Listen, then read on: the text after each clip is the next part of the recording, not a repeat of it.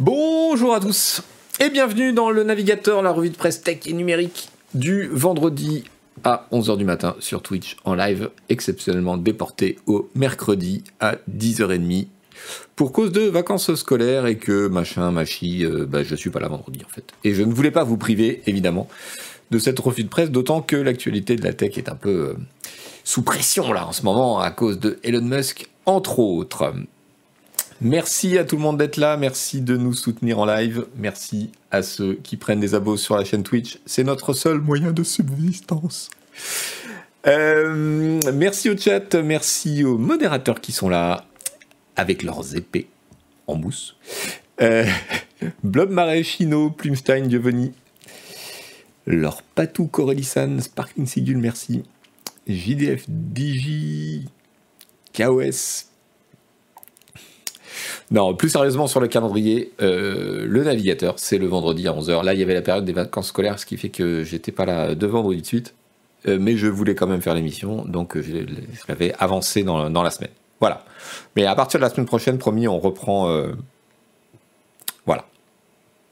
Démétri en 69 vous pose une question. Monsieur le coach, c'est bien ici que vous avez indiqué que Twitch ne permettait plus de passer en 70-30.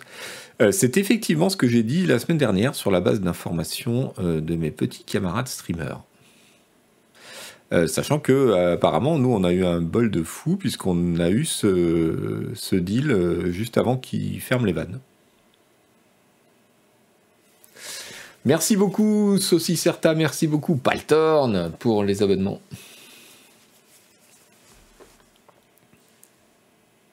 Sherek Full Throttle, bienvenue.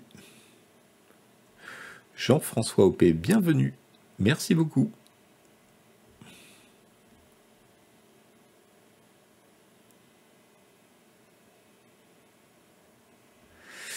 Il y a un stream en cours qui stream un max pour l'avoir, donc je ne comprends plus. Je pense qu'il est mal informé.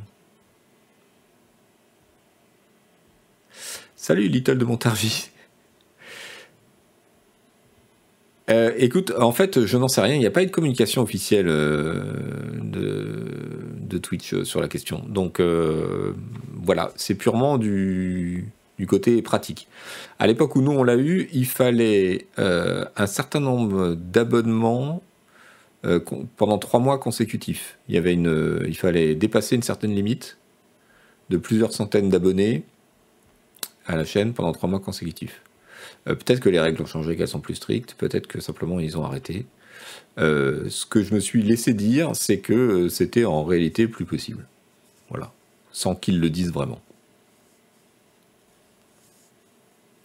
Bonjour Triton Alpha.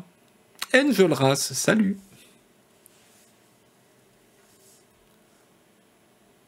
Il communique très peu en public sur ce genre de choses. Oui, surtout que là, il y a eu des fuites disant qu'ils envisageaient de, revoir en profondeur la façon dont, ils rémunèrent euh, les streamers. Donc euh, je pense que ouais, ils sont en mode bouche fermée là.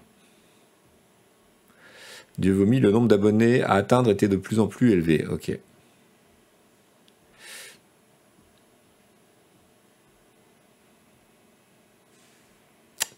Demande à Gotos qui stream en face ce qu'il en pense, me disent corgneux. Oui, je sais que Gotos, bah, vu les scores qu'il fait euh, depuis deux ans, normalement il devrait l'avoir et il l'a pas. Donc euh, c'est aussi euh, le résultat d'une discussion avec lui qui me fait dire que probablement c'est plus atteignable en fait. C'était déjà pas un truc automatique, c'est-à-dire qu'il fallait remplir les conditions et puis envoyer un mail en disant coucou, je remplis les conditions, est-ce que tu peux cliquer sur le bouton qui permet de? voilà.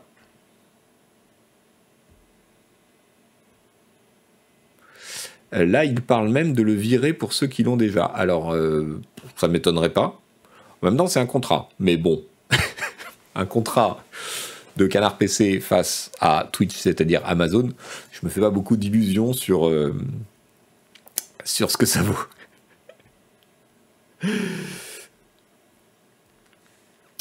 Bon, voilà. Il y a plein de choses aujourd'hui. Un contrat avec Twitch, oui, c'est ça. Bassman Returns. Du coup, à quand le Utip euh, Canard PC Bah écoute, si nous sucre ça, on y réfléchira, hein, mais euh, moi j'ai un petit problème, euh, comment dire, éthique je comprends tout à fait quand des streamers individuels mettent ça en place et tout. nous, on est une structure commerciale, enfin c'est une société quoi, hein. c'est une, une, société anonyme simplifiée. Ça me fait toujours un peu bizarre quand une société met en place un système de dons. Alors fiscalement, comptablement et même éthiquement, je trouve ça. C'est une zone grise qui me plaît pas des masses. Mais euh, on, fera ce qu'il faut. Hein. On fera ce qu'il faudra. Euh, aujourd'hui, de quoi on va parler? On va parler euh, du dernier tweet d'Elon Musk, évidemment, on peut pas y couper. On va parler de, du prix du métaverse pour Facebook, parce que c'est rigolo. On va parler d'un géant suédois euh, qui a acheté Lara Croft. On va parler de, NFT, alors sous un jour un petit peu plus intéressant que d'habitude. Euh, puisque entre autres euh, les camarades de O Gaming se sont lancés dans ce marécage et on se demande bien pourquoi. Et bien pourquoi? C'est pour financer en fait une scène e-sport bien particulière. On va en débattre. on va parler aussi d'Apple Pay qui est dans le viseur de la Commission européenne. Et puis, euh, de quoi d'autre euh, Je ne sais pas, on verra. Euh, il y a d'autres trucs. Voilà, il y a d'autres trucs. Elon Musk, il prend trop de place. Oui, Elon Musk, c'est juste. Bah, il a tweeté il, y a, deux heures un, truc. Alors voilà, on va voir. Hein Elon Musk is the new NFT subject. C'est un peu ça, ouais. Bon, en même temps, Twitter, c'est un truc important. Donc, c'est vrai que c'est important de suivre ce qui se passe. Antitan, salut à toi. Je ne m'attendais pas à une navigation le mercredi. Heureuse surprise. Eh oui, ben oui, c'est décalé. Je sais. Tout le monde est très perturbé. Je, je suis désolé. Je suis désolé. Alors, un petit. Qu'est-ce qu'on fait d'abord? Un petit instant promo. Allez, parce que, parce que voilà. Parce que voilà. Donc, je vous rappelle que nous avons en vente actuellement un hors série de Canard PC spécial jeu de plateau. Euh, l'équipe est allée au Festival international des jeux de plateau euh, de cartes et de société de Cannes. Et on a ramené un beau numéro avec euh, évidemment toutes les sorties, mais aussi toutes les previews, des dossiers, des interviews, etc. Ne ratez pas ça, c'est en kiosque et c'est aussi sur notre boutique. Je vous mets le lien pour que vous regardiez le sommaire. On a aussi un nouveau numéro Allez un, nouveau numéro de Canard PC, le numéro de mai. Un spécial Star Wars avec euh, un grand dossier sur les jeux Star Wars à l'occasion évidemment de la sortie de Lego Star Wars, la saga Skywalker. Avec en plus des dossiers, des tests, tout ce que vous voulez. Évidemment, Norco, Weird West qui a beaucoup plu. Euh, Distant World 2, Onde, Shredder.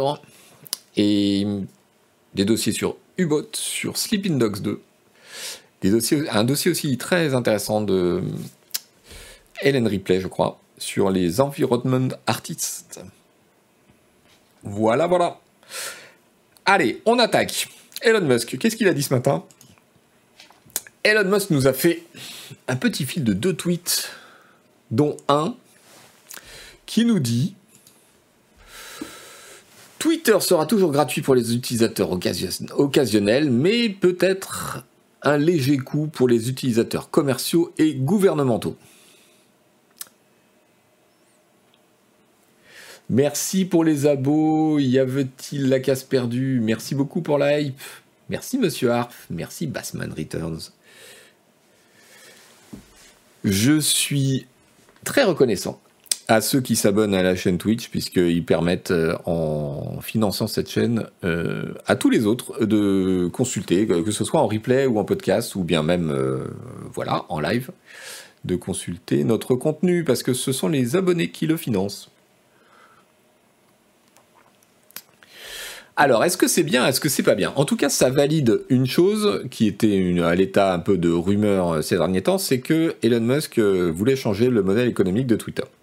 Bon, ça, c'était pas une rumeur, il l'avait dit, qu'il considérait que la pub, c'était pas une bonne chose. Il avait été appuyé par Jack Dorsey euh, dans cette, à cette occasion. Euh, donc, je pense pas que la pub va disparaître. En revanche, l'idée de faire payer euh, les utilisateurs, c'est un truc assez marrant. Je vous explique pourquoi. Parce que on a beaucoup glosé ces derniers temps sur le fait que, eh bien, Elon Musk était un des principaux bénéficiaires de la plateforme Twitter, avant même qu'il envisage de la racheter. parce que, par exemple, on sait que Tesla, le, constructeur automobile, euh, dépense quasiment rien en marketing, en tout cas rien comparé euh, aux autres constructeurs automobiles. Vous avez les General Motors, etc. Ce sont des, milliards de dollars euh, de, dépenses marketing par an. Tesla, pas du tout. Et en fait, le, réseau Twitter et les 90 millions d'abonnés d'Elon Musk sert de dépenses marketing à Tesla, de dépenses gratos, enfin de puissance marketing gratos. Euh, donc il y a pas mal d'observateurs qui disaient effectivement euh, Twitter en tant que réseau social euh, propose une sorte de a une valeur, une valeur ajoutée à ceux qui l'utilisent pour leur commerce. Et ce serait assez logique de mettre en place un système qui permette les gros utilisateurs, ou en tout cas les utilisateurs commerciaux, payent un petit peu. Un petit peu ou beaucoup. Mais ça, ça, ça, lance plein de questions. Alors d'abord, payer à quel titre? Est-ce que c'est le nombre de tweets? Est-ce que c'est le nombre de followers? Est-ce que c'est payer pour avoir l'assurance que l'algorithme vous met devant? Euh, Voilà, ça ce sont des questions euh, on n'a pas de réponse. Et qu'en est-il euh, de ceux qui apportent de la valeur à Twitter? Par exemple, est-ce que les médias doivent payer aussi s'ils ont des gros comptes Et ils ont souvent des gros comptes? Euh, est-ce que les associations euh, à but non lucratif doivent payer? Est-ce que etc. Il y, a, beaucoup de questions. Ça pose beaucoup de questions, mais c'est intéressant comme euh, problématique. Soupape François, merci d'être là. Il y a N, merci pour lui. Chitipix qui nous dit Tiens, depuis quand c'est traduit par Google, Twitter, c'était pas Blink avant? Et j'ai l'impression que ça dépend des fois en fait.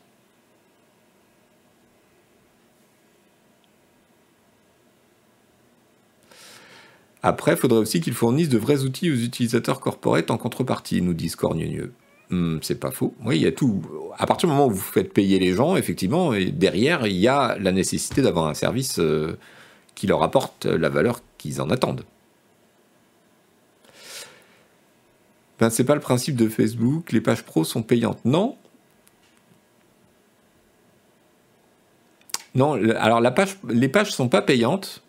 En revanche, tu payes pour euh, pousser l'audience de tes posts, Dieu vomi. C'est-à-dire que hum, tu peux payer pour que un de tes messages atteigne euh, une population euh, donnée. C'est la, grande force de Facebook. On dit que Facebook vend les données. En fait, c'est pas ça.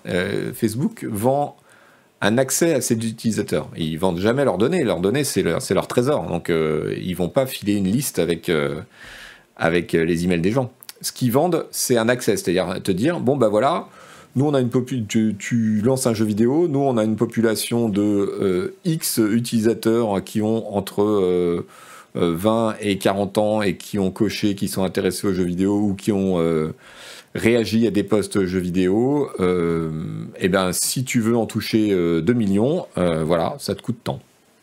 Et ton message, il va être poussé à ces gens, même s'ils ils, ils ne font pas partie de ta liste.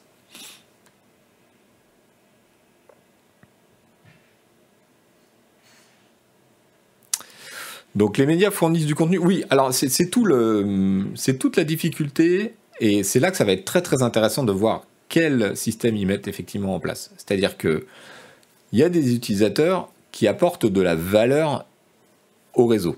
On peut penser, et c'est mon cas par exemple, moi mon utilisation de Twitter, c'est une utilisation d'information. Je suis essentiellement euh, des comptes qui sont soit des experts, soit des médias.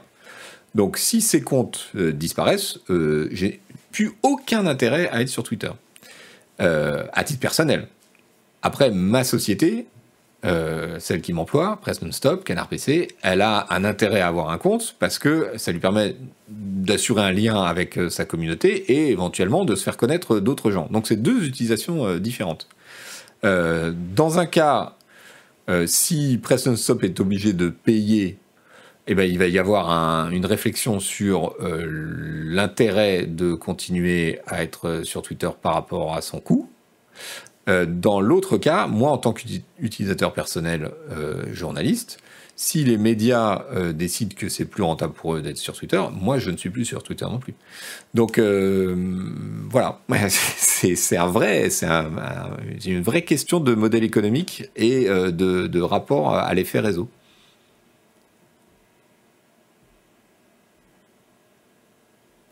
Fier Pampan, dans Cambridge Analytica, il n'y avait pas des ventes de données d'utilisateurs soi-disant dans un but de recherche. Alors, non, non, non.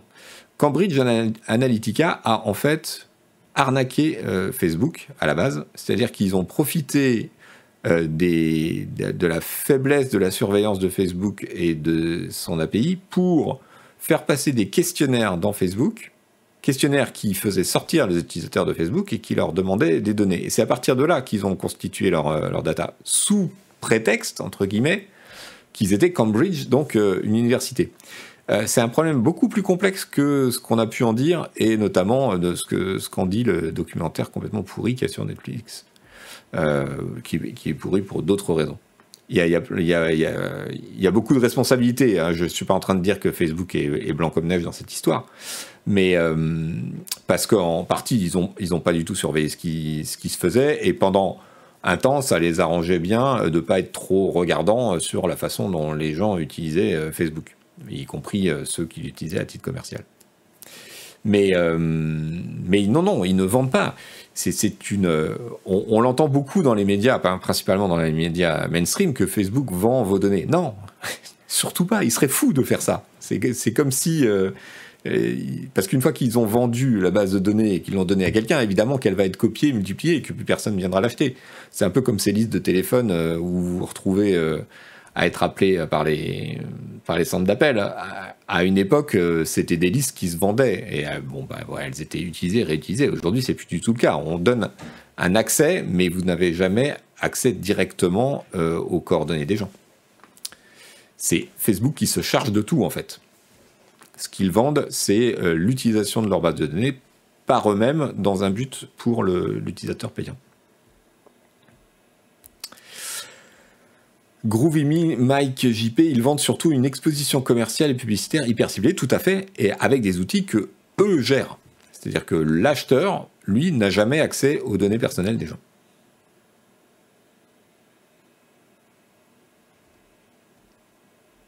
Pourquoi vendre quand on peut louer? Exactement, ce serait beaucoup plus... Euh, enfin, beaucoup plus non, parce que ça engendrerait d'autres d'autres malentendus, mais c'est effectivement plus de la location que de la vente. Coupe 12, salut Alors, merci aux abonnés Loup Solitaire, Amigator Back. Merci beaucoup. Euh, voilà, je sais pas. Est-ce que.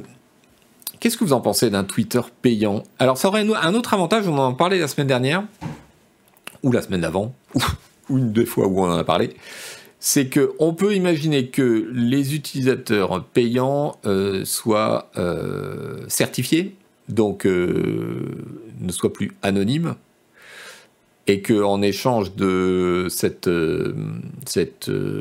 abonnement, enfin ce coût, l'algorithme favorise ceux qui sont ainsi payants et désanonymisés. Euh, ce qui aurait l'avantage mécanique de faire euh, disparaître euh, le, contenu un peu merdique des trolls qui par définition sont généralement anonymes. En revanche, ça peut vouloir dire, s'ils se démerdent pas bien, que notre timeline est infestée des, messages des gens qui ont payé, et donc potentiellement de la pub et de l'info commerciale qui n'a pas forcément un intérêt. Donc ça, ça, va vraiment être un équilibre super délicat, quoi.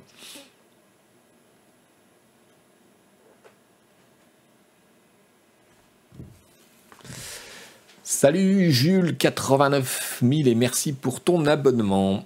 Ok, et eh ben voilà, je crois que on, en attend plus hein, d'infos sur la façon dont ça va se passer, mais ça va être très très intéressant, je pense. En dehors de toute la polémique autour de Elon Musk, et il y a de quoi discuter et polémiquer, euh, c'est vraiment je trouve très intéressant euh, comme, euh, comme réflexion sur le modèle économique de Twitter. Les trolls qui ont pignon sur rue ne manquent pas, ils n'ont pas de problème de financement. C'est vrai. c'est vrai que c'est aussi un problème. Parlons un peu d'autre chose. Parlons du métaverse. Je vous ai pas mis le tweet de d'Elon Musk. Allez. Hop. Euh, ce tweet, euh, oui, alors ce tweet, c'est le deuxième de cette enfilade qui commence par un tweet disant euh, finalement la chute des francs-maçons. Enfin, en fin de compte, la chute des francs-maçons a donné. Non, la, la, traduction est merdique. En fin de compte, la chute des francs-maçons a été provoquée par le fait qu'ils donnent leur service de tailleur de pierre pour rien. Et alors, je ne comprends absolument pas ce tweet. Mais bon, c'est Musk. Hein. Euh, voilà, voilà. Les tailleurs de pierre et les francs-maçons. Je. Je ne sais pas. C'est pas grave. Le métaverse. Peut-être que c'est une référence aux Simpsons. J'en ai aucune idée.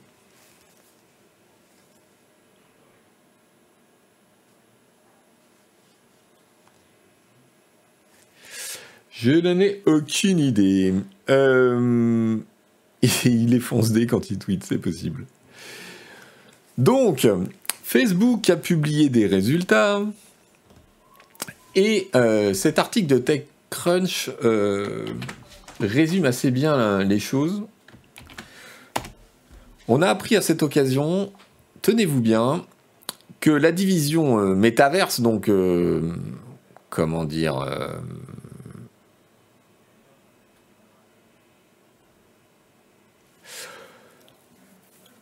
Euh, le Reality Labs, vous savez, c'est la, division qui est chargée du métaverse, des, des périphériques, et tout. Ils ont perdu 3 milliards de dollars, enfin, ils ont coûté 3 milliards de dollars au sein du groupe pour juste un trimestre. Et l'année dernière, sur l'ensemble de l'année, Reality Labs a coûté 10 milliards.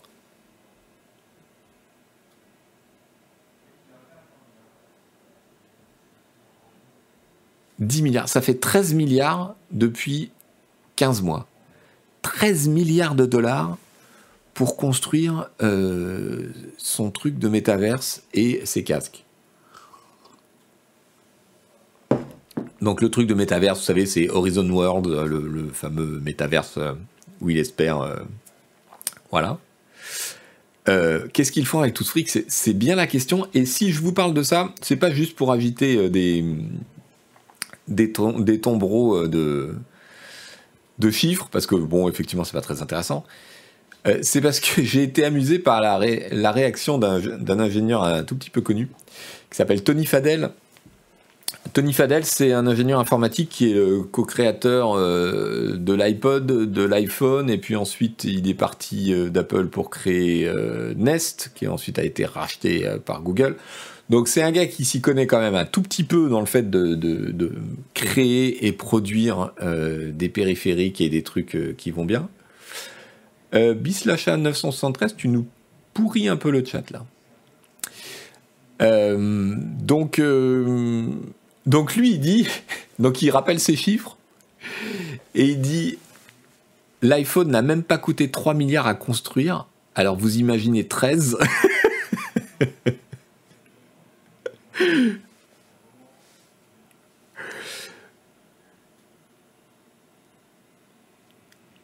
Salut Neibaf79, salut Arrivali au fait. Donc voilà, euh, c'est pour comparer les choses effectivement.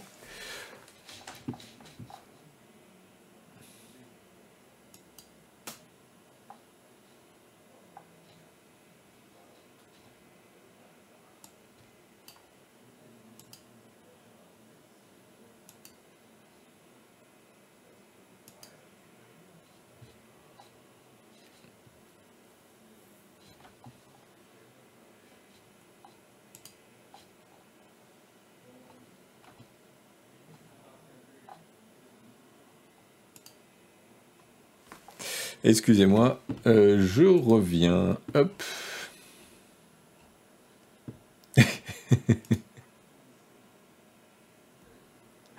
Merci Blob Marais pour euh, cette euh, action sur le chat.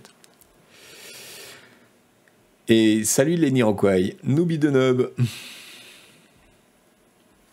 Bref, donc voilà, l'iPhone, ce succès incroyable, n'a même pas coûté 3 milliards il y a 10 ans. Et là, aujourd'hui, Facebook est en train de déverser 13 milliards, et ça ne fait que commencer, dans un projet euh, dont personne, à part Zuckerberg, ne voit l'utilité. Euh... DarkGP, Yvan vient de recevoir un message de malware qui demande si Canard PC peut lui filer 5 milliards pour le Noël verse. Ouais, c'est ça, ouais. C'est combien déjà pour arrêter la fin dans le monde? C'est environ 6 milliards euh, en 69. C'est un, c'est un chiffre qu'avait arrêté euh, la, branche de l'ONU euh, quand Elon Musk euh, avait s'était vanté à une époque de dire bon bah si l'ONU me propose un plan valable, je mets l'argent. Et à l'époque c'était un petit peu plus de 6 milliards.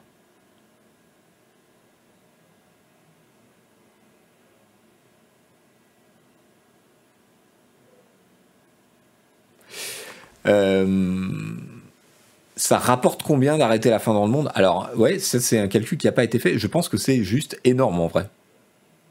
Sérieusement.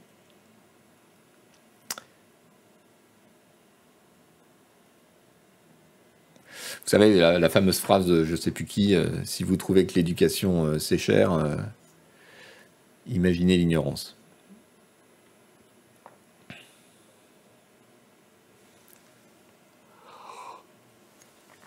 Donc bref, tout ça pour dire que, eh bien voilà, il y a une certaine disproportion, euh, un certain scepticisme, scepticisme pardon.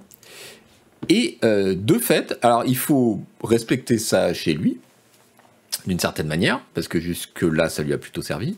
Euh, Zuckerberg n'en a rien à foutre de ce qu'on pense. Il est persuadé de son truc et il continue envers et contre tout, contre les analystes, contre la bourse, contre pouf, il nous dit euh, voilà.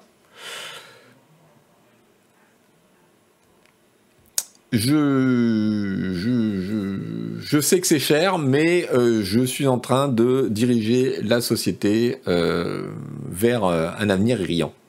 Et en gros, c'est moi qui sais. Donc voilà, métaverse est contre tout. J'ai un certain respect pour ce genre de position.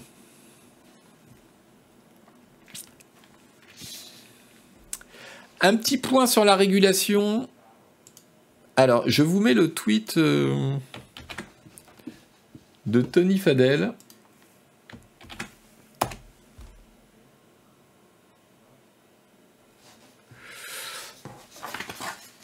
Le truc, c'est que nous, on n'est pas en position de, décider ni de. On n'est pas dans ses chaussures. Donc, euh, c'est vrai qu'à un moment, on se contente de commenter. Hein. S'il se plante euh, dans 5 ans, on dira ah, ah, ah, on avait bien dit que c'était pourri. Et puis, euh, s'il se plante pas et qu'il cartonne, eh ben, on aura l'air d'idiot, euh, comme tous ceux qui, à l'époque où il a racheté Instagram, se sont foutus de la gueule de, Facebook en disant Ouh là là, il rachète, je crois que c'était un milliard de dollars à l'époque, ou je sais plus combien, un service qui fait des photos moches sur mobile et qui est devenu une plateforme absolument incroyable. Donc euh, bon, voilà. C'est euh, le, le, propre de ces gens-là. Des fois, ils s'enferment dans, dans un truc sans issue. Euh, des fois, ils voient juste un truc que nous, on voit pas.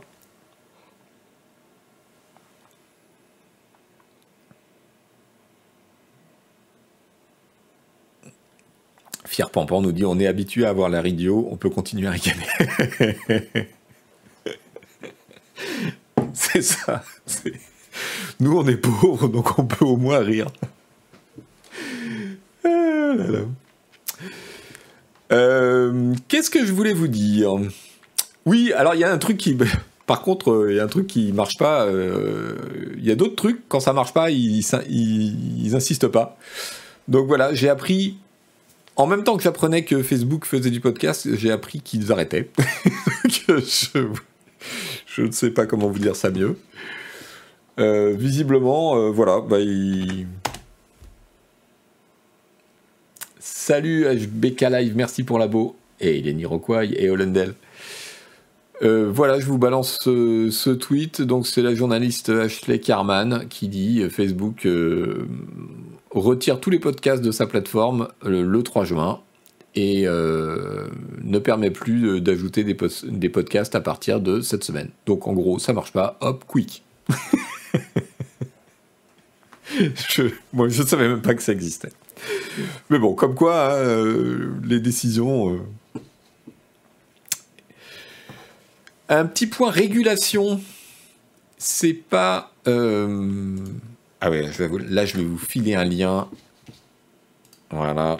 Directement sur le site de la Commission européenne. Ça, c'est pour les hardcore euh, documentalistes.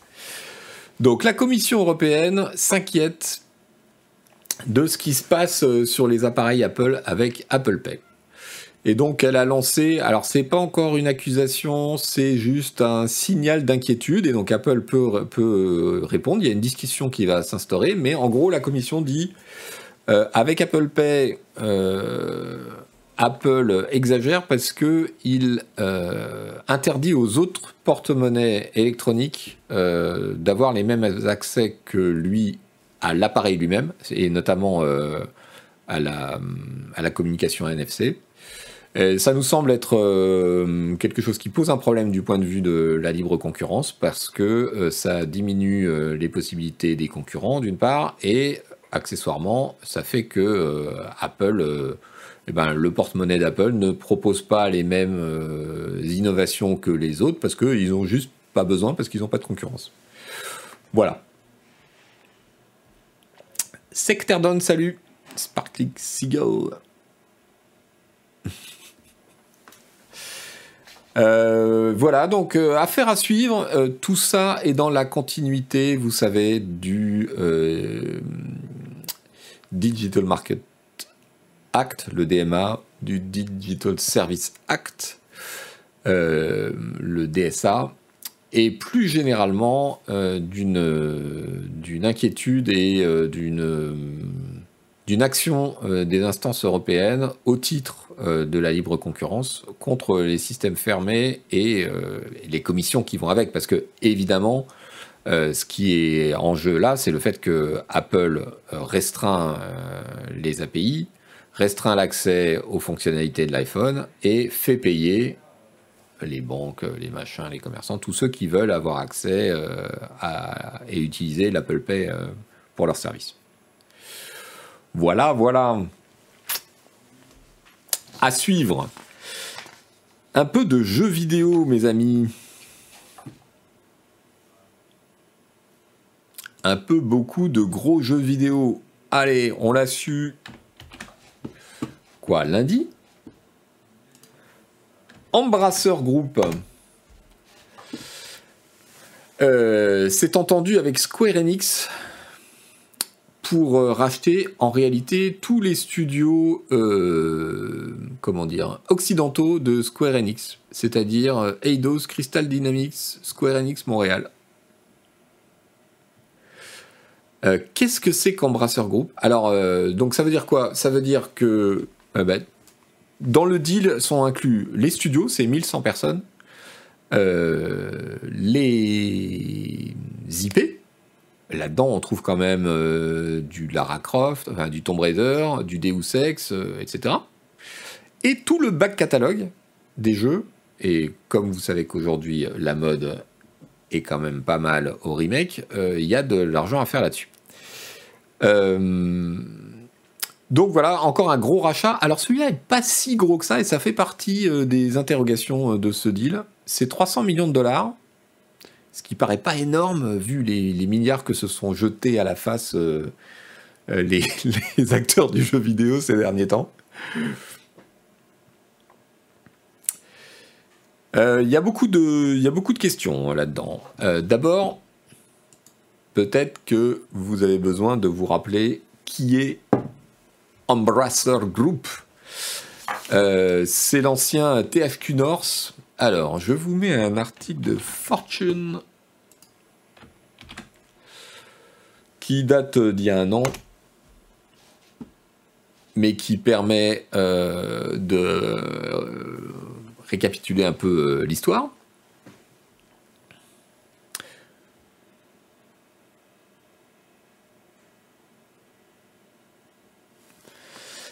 Merci pour l'abonnement Icarus. Donc Embrasseur, c'est un groupe suédois qui s'appelait avant THQ North, qui a racheté et qui rachète à tour de bras des studios depuis deux ans. C'est un, une société qui a une, qui a une histoire assez marrante, que je vous invite à lire, qu'on peut découvrir aussi euh, à travers la page Wikipédia.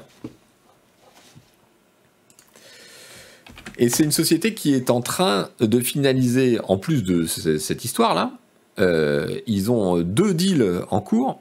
Ils rachètent Asmodee, le leader mondial du jeu de plateau, qui est à, la base une entreprise française qui a été rachetée par des fonds machin. Euh, et ils rachètent aussi euh, Gearbox.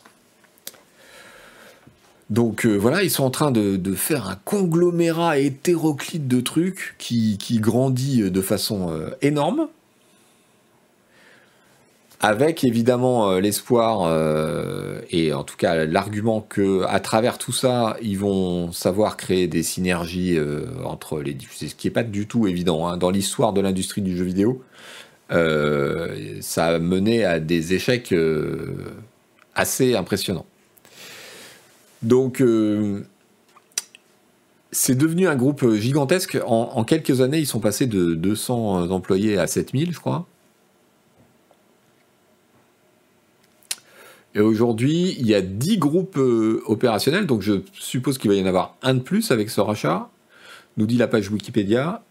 THQ Nordic, Koch Media Deep Silver, Coffee Stain, Amplifier Games, ça je sais pas ce que c'est, Saber Interactive, DK Game, je sais pas, Gearbox, Asmodee et Dark Horse. Oui, ils ont, aussi rajouté, euh, rajouté dans l'histoire euh, Dark Horse, donc l'éditeur de comics histoire d'avoir des IP euh, pour alimenter tout leur studio, je suppose que c'est le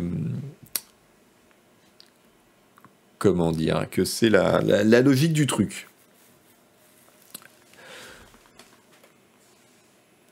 S'ils visent la synergie jeu de plateau, jeu vidéo, ils vont racheter Canard PC.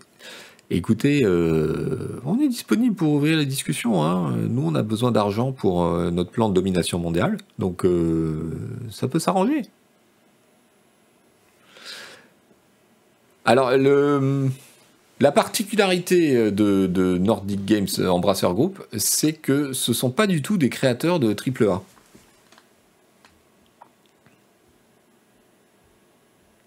Ce ne sont pas du, tout des créateurs de AAA, ils ne sont pas du tout sur le même modèle que les éditeurs, euh, les principaux éditeurs mondiaux. C'est plutôt euh, des petits jeux, des jeux de niche ou des jeux euh, entre deux, quoi, on va dire double A. bon, ils ont eu un, succès assez important récemment avec Coffee Stain.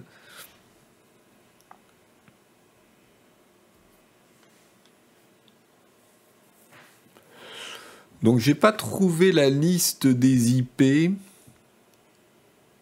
mais euh, mais il y a beaucoup de choses. Et puis là récemment, Gearbox alors donc euh, tout ce qui rachète de Square Enix, c'est Crystal Dynamics, Eidos et Square Enix Montréal.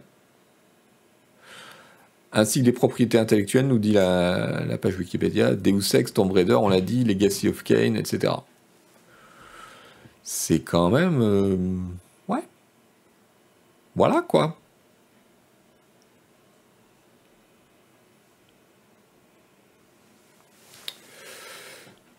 Valheim, voilà, c'est le nom que je cherchais. Merci Cyrillus. Valheim, le jeu un peu de, survival euh, dans l'univers un peu viking, euh, etc., qui a fait un carton, euh, qui est un jeu quasiment dans, la logique des jeux un peu indépendants, à gros budget, mais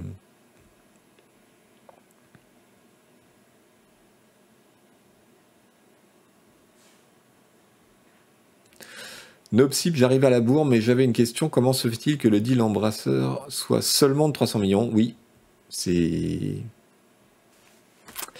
Ben, ça rapporte pas grand-chose en fait, ce que, ce que font Square Enix. Les studios vendus, je crois qu'ils ont un chiffre d'affaires de 200 millions l'année dernière. Donc c'est pas énorme. Et vous faites bien de poser la question, chers spectateurs, parce que c'est celle que s'est posée la newsletter Protocol Entertainment. Je vous balance l'article. Pourquoi est-ce que Square Enix vend Tomb Raider et quitte le marché du jeu occidental? Donc je vous résume, en gros, euh, Square Enix euh, passe son temps à être, euh, comment dire, déçu par les performances des jeux de ses studios, puisque c'est un éditeur qui veut faire du AAA mais sans en avoir tout à fait les les comment dire les capacités et les moyens. donc même quand les jeux vendent plusieurs millions, euh, ce qui était le cas euh, récemment, eh ben ça leur suffit pas en fait. Et là aujourd'hui, euh, ce qu'on lit partout, c'est que Square Enix vend pour pouvoir se concentrer sur le marché asiatique, sur les NFT, la blockchain, le pay to earn et tout ce genre de conneries. C'est la déclaration officielle de Square Enix. Ça va leur permettre de lancer de nouveaux euh, business en avançant euh, avec des investissements dans euh, le champ, dans, les dans certains champs, incluant la blockchain, l'intelligence artificielle et le cloud. Est-ce que Embrasseur a fait une affaire? Que pense Protocole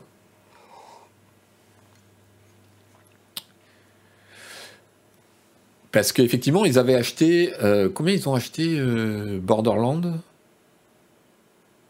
1,3 milliard. Donc ils ont acheté Gearbox Borderland pour 1,3 milliard et tout, Tomb Raider, Deus Ex et les studios pour 300 millions. Ça paraît, euh, ça paraît bizarre. Alors, qu'est-ce que nous dit Protocol? Il nous dit que le reboot de Deus Ex a vendu 12 millions.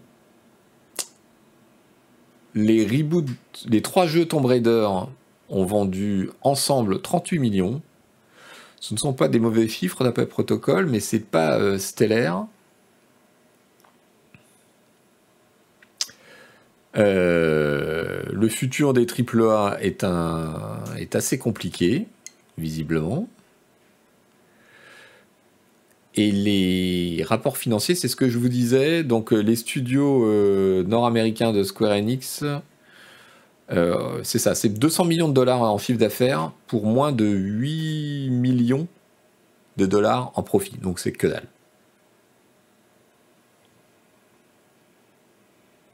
Mario Mus, 38 millions. Oui, mais 38 millions sur trois jeux, sur toute leur durée de vie, donc y compris les éditions bradées à 10 balles, quoi.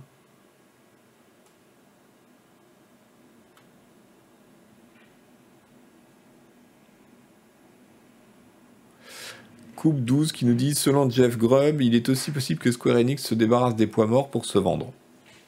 C'est possible.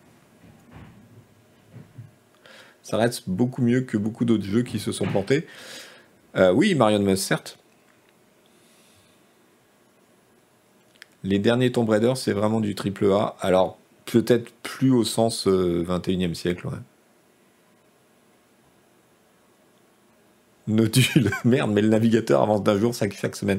Je suis désolé, oui, c'est mercredi parce que, euh, que, voilà, je suis pas là, c'est les vacances scolaires, il faut que je m'occupe de mes enfants, tout ça. Donc j'ai voulu maintenir l'émission, du coup je l'ai avancé. Mais dès la semaine prochaine, c'est promis, on reprend le vendredi. Sirti, salut. Merci Bram Stoker pour l'abo. Salut Pata Crêpe. Euh, voilà, je crois que j'ai fait le tour sur ce qu'on pouvait dire d'intéressant là-dessus. Quel est le. Alors, euh, protocole, je vous recommande hein, d'ailleurs au passage euh, la newsletter de Protocol Entertainment, la newsletter Protocol Entertainment.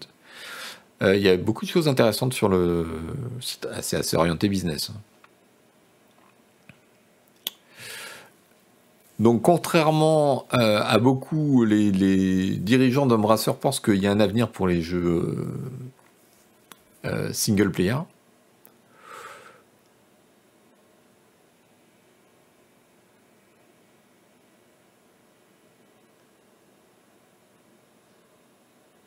Alors après, on va voir. Euh, on va voir ce qu'ils en font parce que ouais, Embrasseur, c'est pas les rois du jeu mobile, qui est quand même le secteur du marché qui est le, plus en croissance euh, ces dix dernières années. Donc, euh, qu'est-ce qu'ils vont faire de toutes ces licences? Quelle synergie ils vont trouver? C'est un peu bizarre.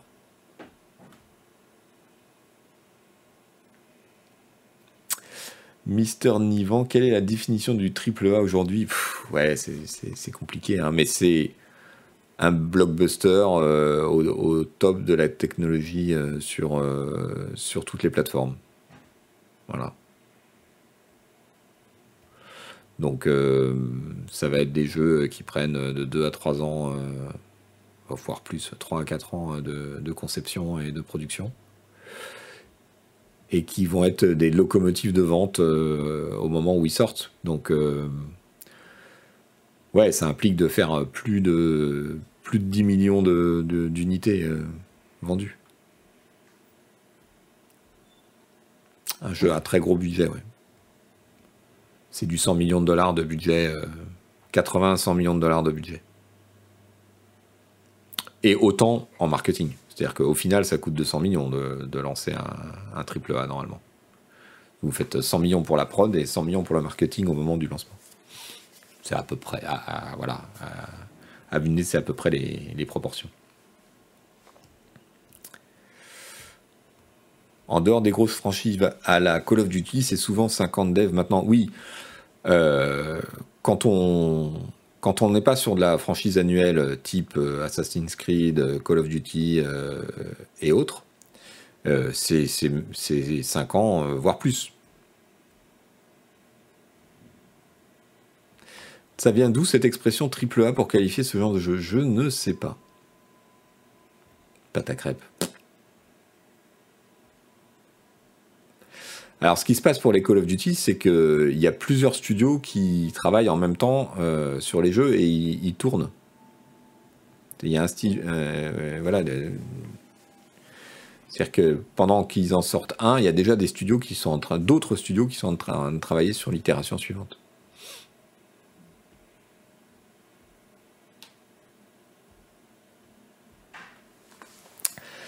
Bien, allez. Fin de l'actu jeu vidéo.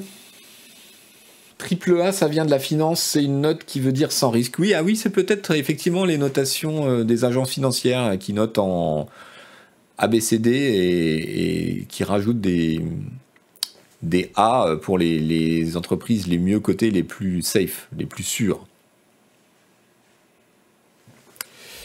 Merci le chat pour cette précision, j'y avais pas pensé.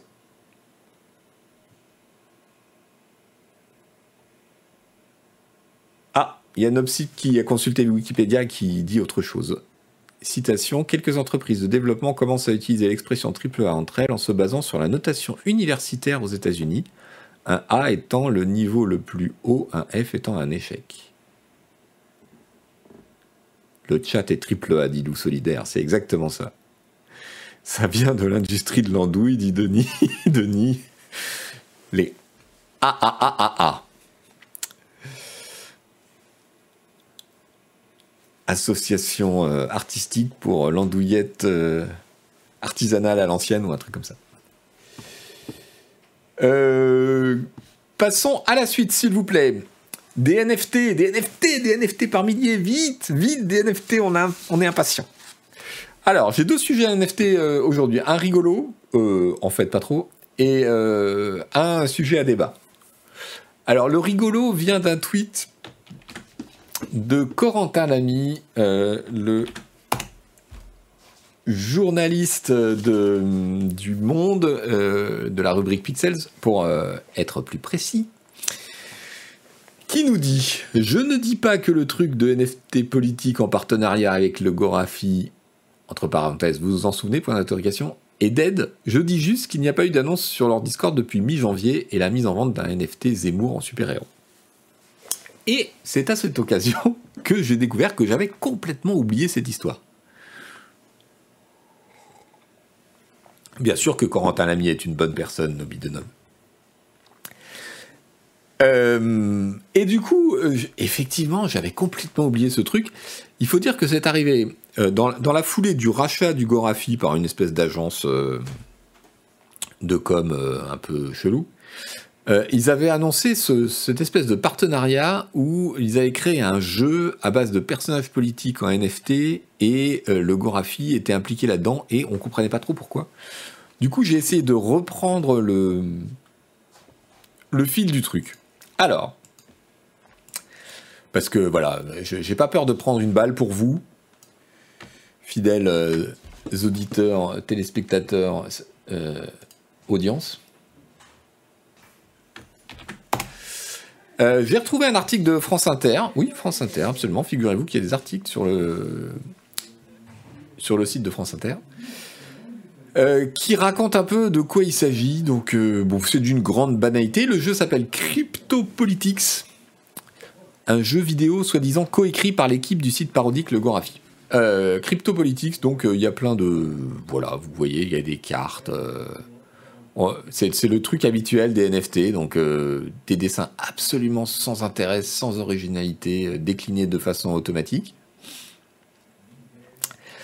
Blablabla, euh, bla, un jeu de cartes à collectionner où on va pouvoir euh, s'affronter avec les cartes euh, dans l'univers du politique.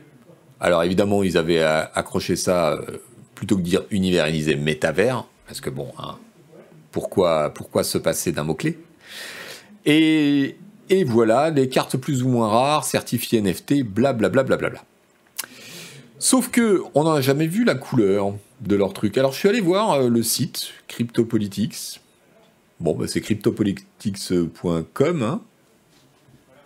Collectionner des cartes de personnalités publiques qui font l'actualité. Et pourquoi je vous balance ça? Parce qu'il y a une phrase qui doit faire tilt, une phrase qui doit être l'alerte rouge, une phrase qui doit être la sirène d'alarme. Il n'y aura que des gagnants. Et ça, c'est... Il n'y aura que des gagnants quand vous voyez ça, c'est forcément de la merde. Personne ne dit ça quand il ne cherche pas à vendre une merde. Il n'y aura que des gagnants, c'est le truc qui pue par excellence. voilà. Euh, donc, euh, donc, voilà, je, vous passe. Vous allez, irez voir sur le site euh, si, vraiment car il ne peut y avoir que des gagnants, on en, on en apprend d'autres. Je ne sais pas quoi vous dire. J'ai poursuivi mes investigations. Je suis allé voir le compte Twitter de CryptoPolitics. Euh, alors, cryptopolitics.com, le compte Twitter, lui, il a oublié le S. Il devait être déjà pris. Euh, alors, il est assez actif, il a été assez actif pendant les, les, élections, mais alors euh, purement sur un mode euh, quiz électoral. Alors, il réutilise les visuels du jeu pour faire des, petits, voilà, des petites images, mais c'est purement de l'animation, j'ai envie de dire, community management autour de la campagne électorale avec des trucs historiques, des machins. On parle pas du tout du jeu, pas du tout de, l'émission de, des NFT, rien de tout ça. Euh, Cryptopolitics, derrière, il y a une assos qui s'appelle Civic Power. Civicpower.vote. Je vous invite à aller voir.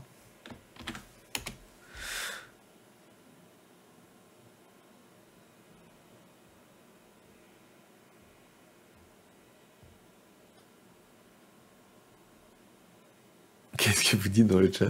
Il y a des gens qui sont payés pour faire ce truc. Ouais, ouais. Euh, j'espère qu'ils sont payés. C'est pas le navigateur, l'émission des NFT.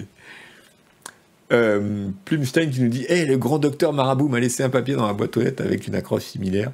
C'est une arnaque alors Eh, J'ai peur, j'ai peur de te dire. Donc voilà, Civic Power, euh, le site il est assez curieux. Euh, on n'arrive pas très bien à comprendre, sinon que apparemment c'est une assoce qui veut euh, promouvoir le vote en ligne sur la blockchain. Le vote en ligne sur la blockchain. Mais au secours les gars. Quelle bonne idée Quelle bonne idée pour tellement de bonnes raisons.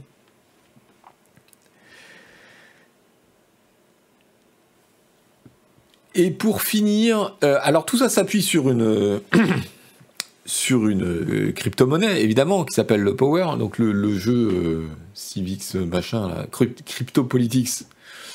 vous imaginez bien que les NFT, il va falloir les payer, les échanger, les machins. Donc ça s'appuie sur une monnaie qui s'appelle le Power. Donc je suis allé voir ce qu'elle valait cette monnaie je n'ai pas été déçu.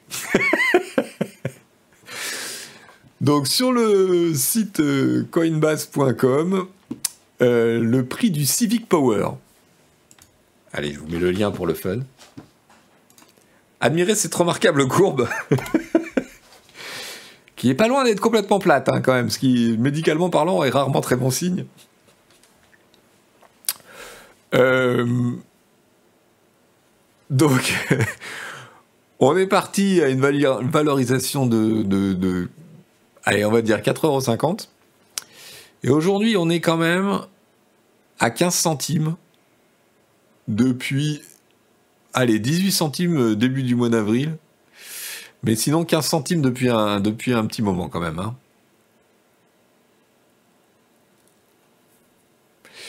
Euh, voilà. Je... Par rapport au rouble. ça vaut moins cher que certaines cartes Steam que ta Je dis Dieu vomi, c'est exactement ça. Bon, donc euh, voilà, on en revient euh, au tweet de l'ami Corentin Lamy. Je ne dis pas qu'ils sont dead, je dis juste qu'on n'a plus de nouvelles. Alors non, c'est pas le rouble, parce que le rouble, il remonte, figurez-vous. Bon voilà, c'était l'épisode comique euh, NFT. C'est vraiment triste que le Gorafi soit soit lié à ça, soit impliqué là-dedans. Mais bon, ainsi va la vie. Ashiko64, un jour ça va se voir que tout ça c'est de l'arnaque, NFT, blockchain, crypto. Euh, je crois que ça se voit en fait depuis un moment.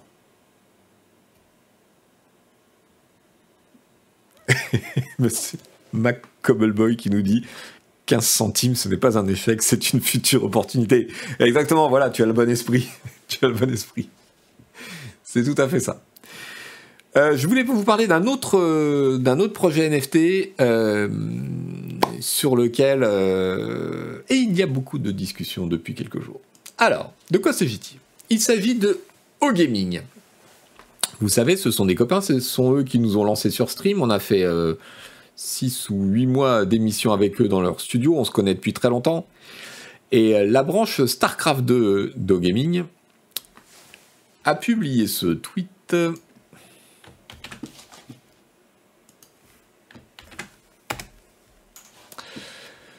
Nous sommes heureux d'annoncer le début du projet Nation Warriors, qui est donc une, euh, un tournoi, une scène e-sport pour euh, StarCraft 2.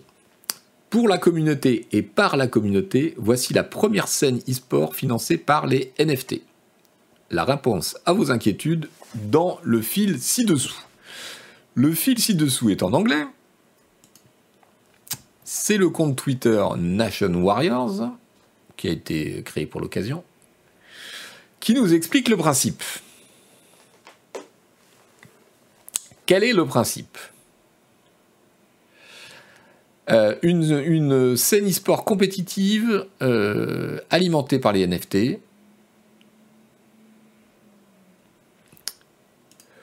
Donc en gros, qu'est-ce qu'ils veulent faire?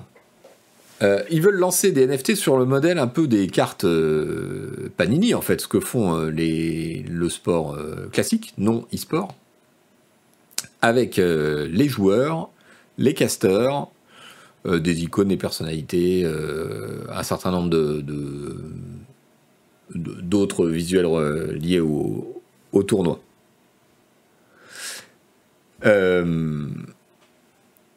L'idée, alors voilà, je vous explique le principe tel que je l'ai compris. Donc c'est ouvertement, officiellement inspiré par les, cartes football euh, euh, collectionnables. Donc ils expliquent qu'ils vont donc émettre des NFT pour créer une nouvelle façon de financer des événements. Euh, si vous devenez un membre, donc je suppose si vous achetez les NFT, euh, vous aurez accès à l'événement euh, comme personne, un stream premium, le backstage, etc. Vous serez les premiers à financer blablabla. Comment ça marche? Ça marche sur la Solana blockchain, qui est beaucoup plus éco-friendly que le Bitcoin ou l'Ethereum. 30% des revenus vont directement aux pro players, et au cash price du tournoi. Et donc je suppose que 70% des revenus servent à financer l'événement, la prod, euh, l'organisation, etc. Est-ce que c'est un système Ponzi? Non, pas du tout. Notre projet euh, finance des événements physiques. Euh, et y participer vous garantit des contreparties matérielles réelles. et toujours moins éco-friendly si ça n'existait pas.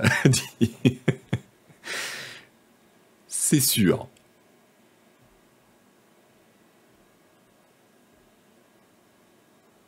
Si tu as besoin de dire que c'est pas un système Ponzi, ça part mal déjà. Ouais, c'est pas faux. En fait, la question que ça pose, euh, enfin, ça pose plein de questions. Euh, le, pour en avoir discuté directement avec Ponf, donc euh, le, directeur de gaming, alors on n'est pas du tout d'accord sur, le, sur le principe. Lui, son discours, il est le suivant. en gros, il n'y a pas de financement possible hors financement participatif pour ce qu'ils veulent faire sur StarCraft 2. C'est-à-dire que la scène StarCraft 2, elle n'est pas assez visible, elle n'est pas assez médiatisée pour attirer des sponsors aujourd'hui. Donc la seule façon euh, de continuer à entretenir euh, cette, euh, cette scène e-sport, et il faut reconnaître une chose à gaming, c'est que ce sont des pionniers dans l'histoire et leur, leur sincérité dans l'implication sur la scène StarCraft 2, et pas, on ne peut pas la remettre en cause. Ils disent la, la seule façon, c'est le financement participatif. Donc ils l'ont déjà fait via des plateformes et aujourd'hui ils disent bah voilà, on constate qu'il y a un attrait et une envie euh, pour les NFT. Et pourquoi est-ce que ce truc-là pourrait pas servir à financer des événements qui n'auraient pas lieu sans ça? Et ça pose toute la question de la fin justifie-t-elle les moyens? Comme vous dites dans le chat, euh, rien de tout ça ne nécessite les NFT. Euh, ça, c'était mon principal argument euh, contre Alex Ponf.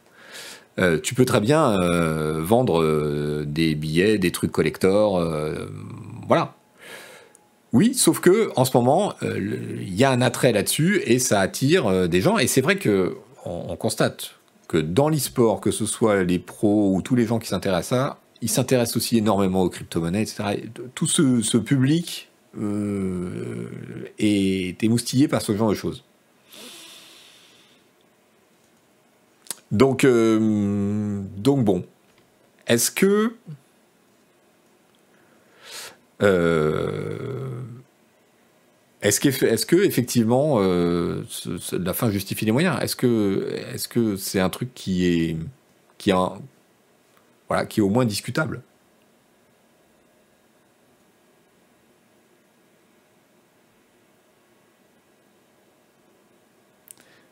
Oui, on a bien compris, ils ont le choix, ils, ont ils choisissent l'approche prédatrice.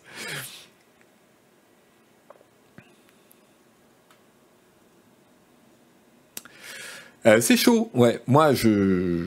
Bon, il y, a plein de. Alors, utiliser les, NFT comme un outil de financement participatif. Finalement, quel est le problème?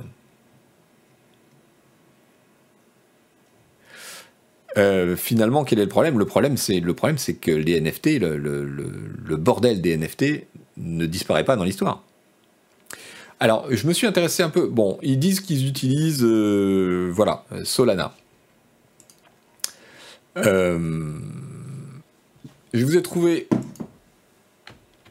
Donc, Solana, est-ce que c'est vraiment une blockchain moins consommatrice? Euh, je vous balance un article de 2021 là-dessus. Je vous le résume. Hein. Euh, oui, oui, ça n'a rien à voir. En termes de consommation énergétique, ça n'a absolument rien à voir avec, euh, avec le Bitcoin ou avec euh, l'Ethereum, mais par un facteur énorme. Quoi. Donc de ce point de vue-là, effectivement, le choix de, de cette...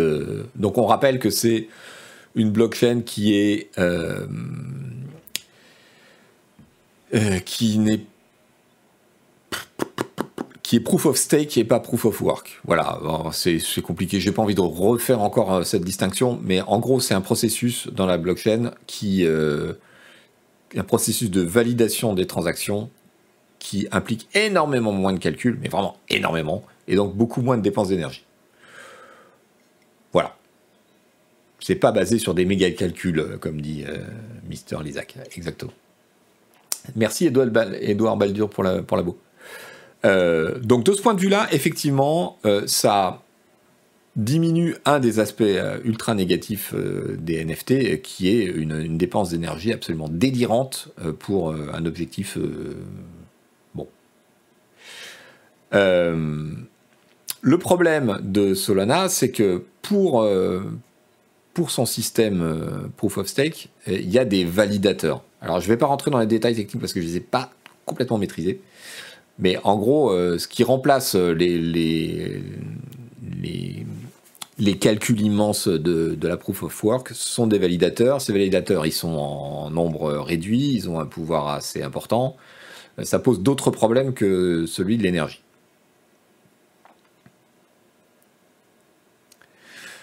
Euh, il y a un autre problème, c'est que la chaîne Solana, elle, euh, elle prend l'eau. Euh, j'ai regardé encore ces derniers jours, ils sont, ils sont tombés, quoi. Ça bug, visiblement. Le problème, finalement, ça reste le problème des NFT en eux-mêmes, euh, qui sont un problème. Je vous mets une référence que j'ai trouvée utile. C'est un article de notre ami Arnaud Chaudron, alias Caféine, que tout le monde, euh, que beaucoup de gens connaissent dans la communauté. Euh, qui est un article assez pédagogique sur qu'est-ce que c'est les NFT et pourquoi pourquoi c'est pas bien, en gros.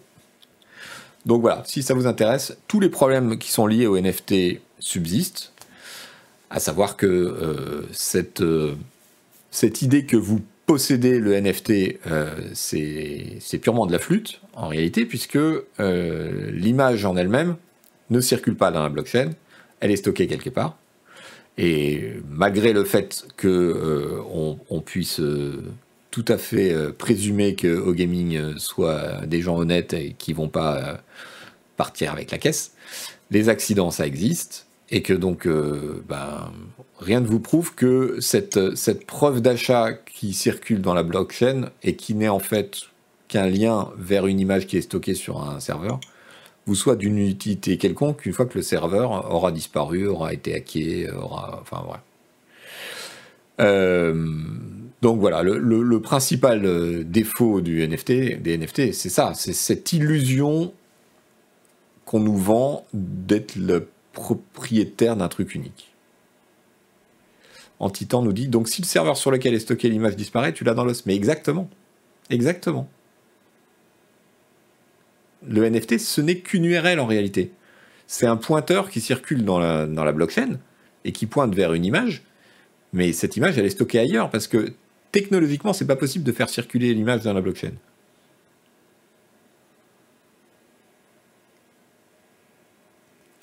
Le Maxter me dit attention, ils sont tombés car le marché crypto comme boursier sont en chute. Solana reste une valeur assez sûre. Oui, je parlais pas de la valeur financière en fait, c'est leur serveur qui, tombe régulièrement euh, depuis un moment. Chitipix dit tu possèdes un ticket de caisse. Ouais, c'est ça. Tu possèdes un ticket de caisse. Donc, euh, si le magasin existe toujours, tu peux y aller en disant bah voilà, je veux changer mon, mon truc. Mais si le magasin il ferme, bah ton ticket de caisse,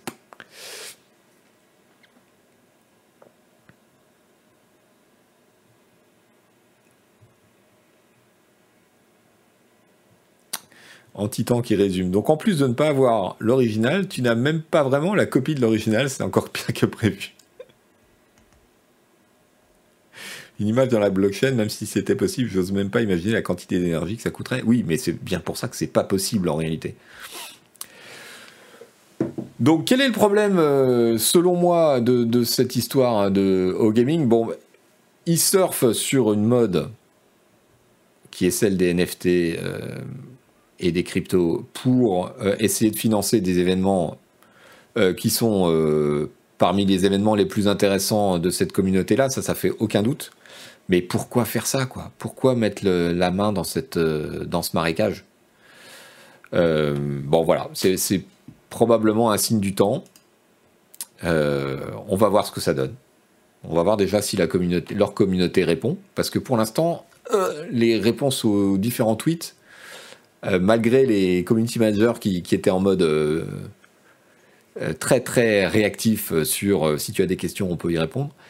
les réactions sont pas extrêmement favorables. En tout cas, les réactions visibles sur les réseaux sociaux.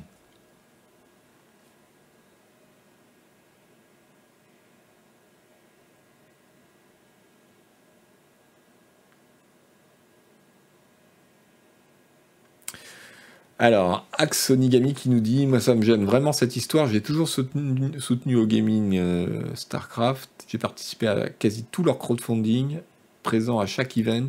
Mais là, c'est vraiment un terrain qui me rebute. Ouais. Vous avez déjà parlé de Sorar, les gens qui font 2 millions par jour de CA avec du sport et des NFT Oui, bien sûr. Mais c'est pas mieux.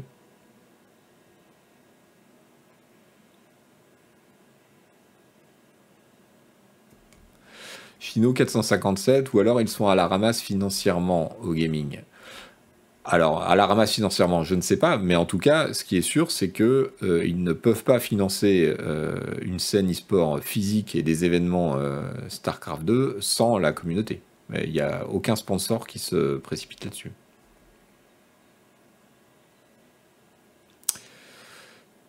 Perco qui nous dit sans compter que des images exclusives, des cadeaux in-game, etc. Ils en faisaient déjà avant avec les Nation Wars sans les NFT. Mais oui, bien sûr. Bien sûr. Bien sûr, c'est un des principaux euh, sujets de la discussion. C'est qu'il n'y a rien là-dedans, à part peut-être la rémunération euh, des joueurs en NFT et l'aura de spéculation, euh, le, fait de faire miroiter euh, de la valeur à ces trucs, il n'y a rien là-dedans qui ne puisse être fait autrement que par, que par ce moyen. vendre des objets collectors, vendre des tickets que tu pourrais revendre, qui ne soient pas nominatifs, bah, tout, tout, ça est possible. Et alors là, pour le coup, au gaming, ils ont l'expérience de ça depuis pouf, 15 ans. Ils ont fait tout ce qui existait déjà dans ce truc-là.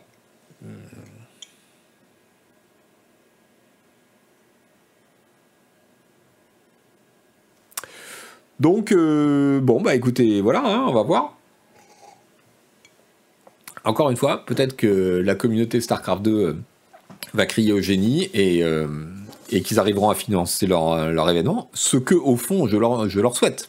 Même si je, ne souhaite pas la, la généralisation de ce genre de choses. Sur le fond, je souhaite que Gaming puisse continuer à, créer des choses intéressantes pour la communauté StarCraft. Crypto Wanker. Quel beau nom. En vrai, ça va bider, pas trop de doute là. Ben, je sais pas. Salut Alain Bashing. Je ne sais pas. Je ne sais pas du tout. Bon, allez.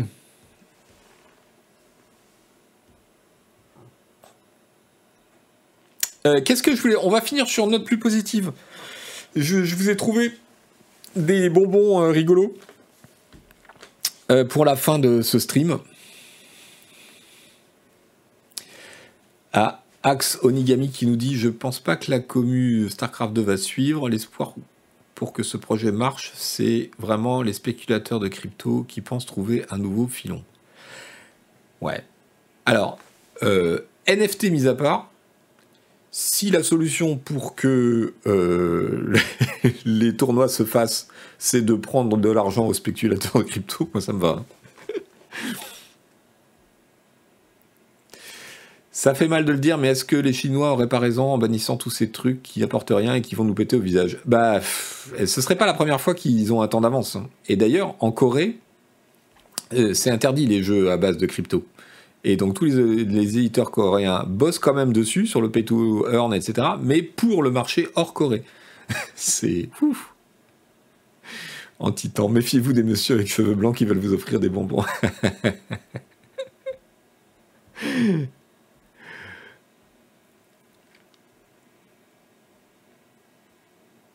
Beaucoup de gens sont encore à fond NFT et crypto, et surtout quand ils lâchent, ils lâchent vraiment beaucoup quand même. Ouais, c'est possible.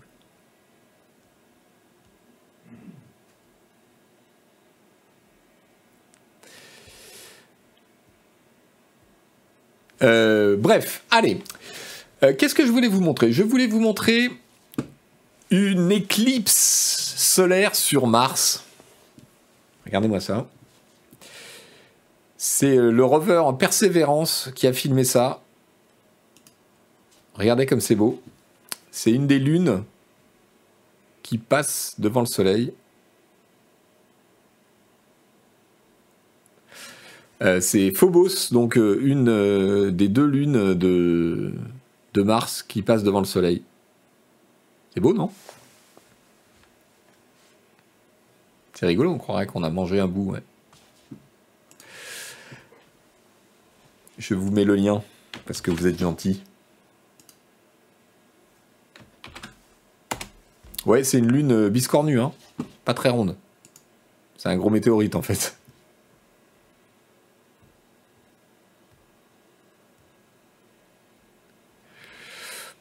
Ah, je sais pas, moi je lis la, légende proposée par la NASA. Hein. One of Mars' two moons. Euh, qu'est-ce que j'ai d'autre? Un truc, euh, un truc rétro nostalgique. Euh, un post du Guardian sur les pochettes d'albums légendaires.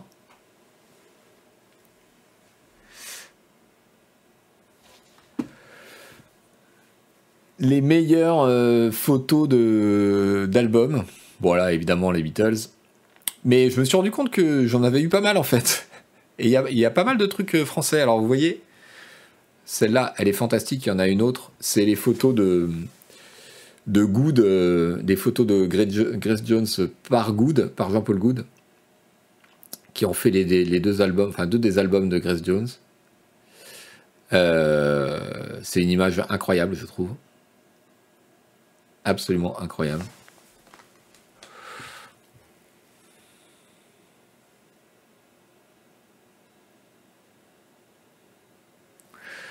Belle image aussi, euh, celle de Mondino euh, qui a photographié, Prince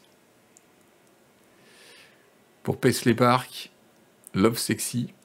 Je l'ai eu cet album. Mondino. Je savais pas que c'est lui qui avait fait cette photo à l'époque. Je savais pas du tout.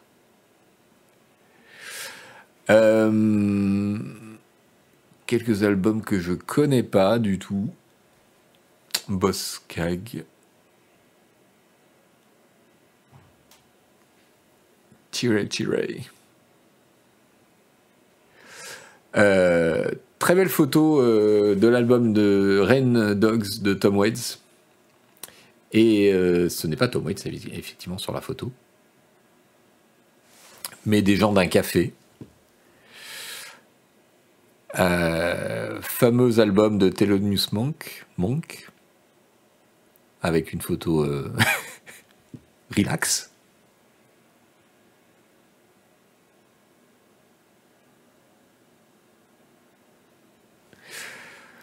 L'album de Madonna, True Blue, très belle photo aussi, je m'en souvenais.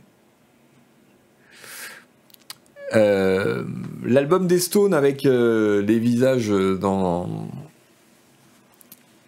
dans le dans du plastoc ou des ou du drap. Le Gainsbourg Love on the Beat.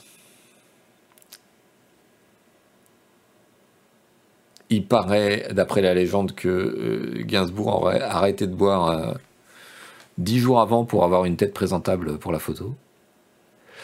Euh, autre album de Grace Jones par Jean-Paul Goud, mais alors ce n'est pas une... euh, bon, elle est très très connue cette image. Ce n'est pas évidemment une vraie image, puisque cette pose est euh, physiquement impossible, même pour Grace Jones.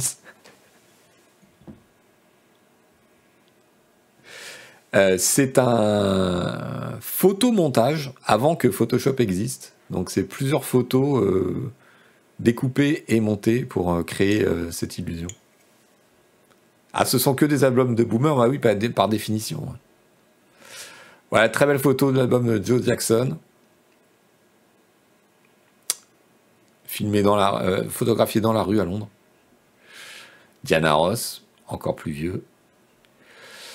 Et puis euh, le Rage Against the Machine qui reprend une photo de, presse d'un moine qui s'immole. Photo très très connue de 63.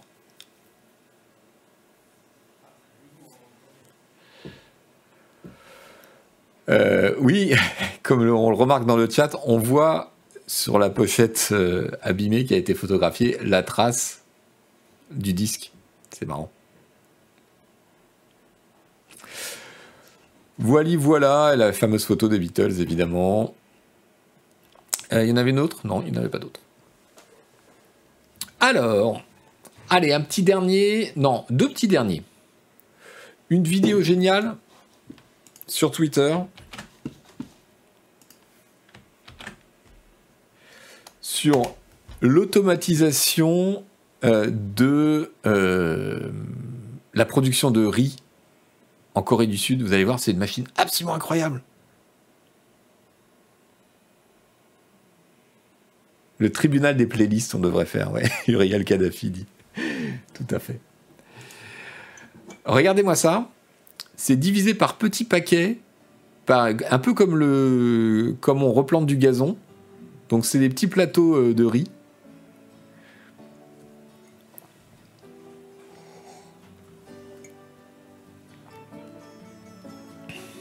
Tout est ultra automatisé, c'est incroyable. Et donc ce riz, on l'étend comme une moquette. Vous voyez? Exactement comme une moquette. Regardez-moi ça, les tapis roulants qui emportent des plateaux de, de, de plans de riz que les gars déposent euh, au fur et à mesure de leur arrivée.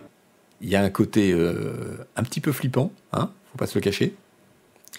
Donc la rizière d'antan, tout ça, non, non, hein. là euh, c'est quand même... euh, Alors le chat est à fond sur euh, Satisfactory. ok. Euh, donc voilà, euh, je vous mets le lien. Et J'ai trouvé ça super impressionnant.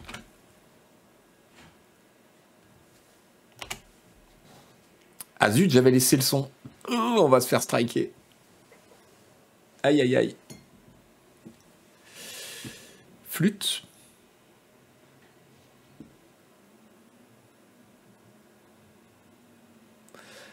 Et enfin, pour finir, une petite euh, illusion d'optique assez rigolote. Ce sont deux carrés qui clignotent et changent de couleur et font croire qu'ils se déplacent avec en plus des, petites flèches qui font croire à votre cerveau que ce que vous voyez est un mouvement, alors que ce n'est pas le cas.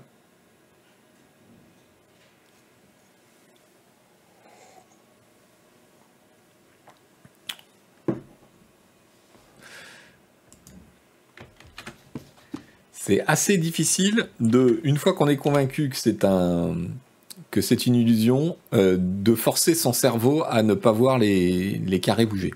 Je ne sais pas si vous comprenez ce que je veux dire.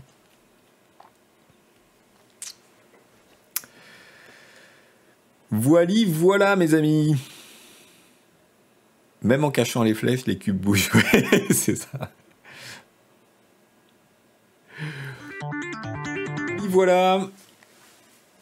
Merci d'avoir suivi ce navigateur euh, exceptionnellement du mercredi. Et donc, euh, je vous dis à la semaine prochaine. Alors, évidemment, si vous l'avez pris en cours de route, euh, nous allons faire en sorte que le replay soit disponible demain, malgré les congés de Monsieur Sylvester Stallone. Et je m'en occupe cet après-midi. Et le navigateur reprend son cours naturel et normal à partir de la semaine prochaine, donc le vendredi à 11h, le replay le samedi à la même heure. Merci. Il y en a qui disent merci à, mardi. Euh, vous n'avez pas compris. Vendredi. Merci à tous. Merci beaucoup. Euh, passez une très bonne fin de semaine. Une très bonne milieu de semaine.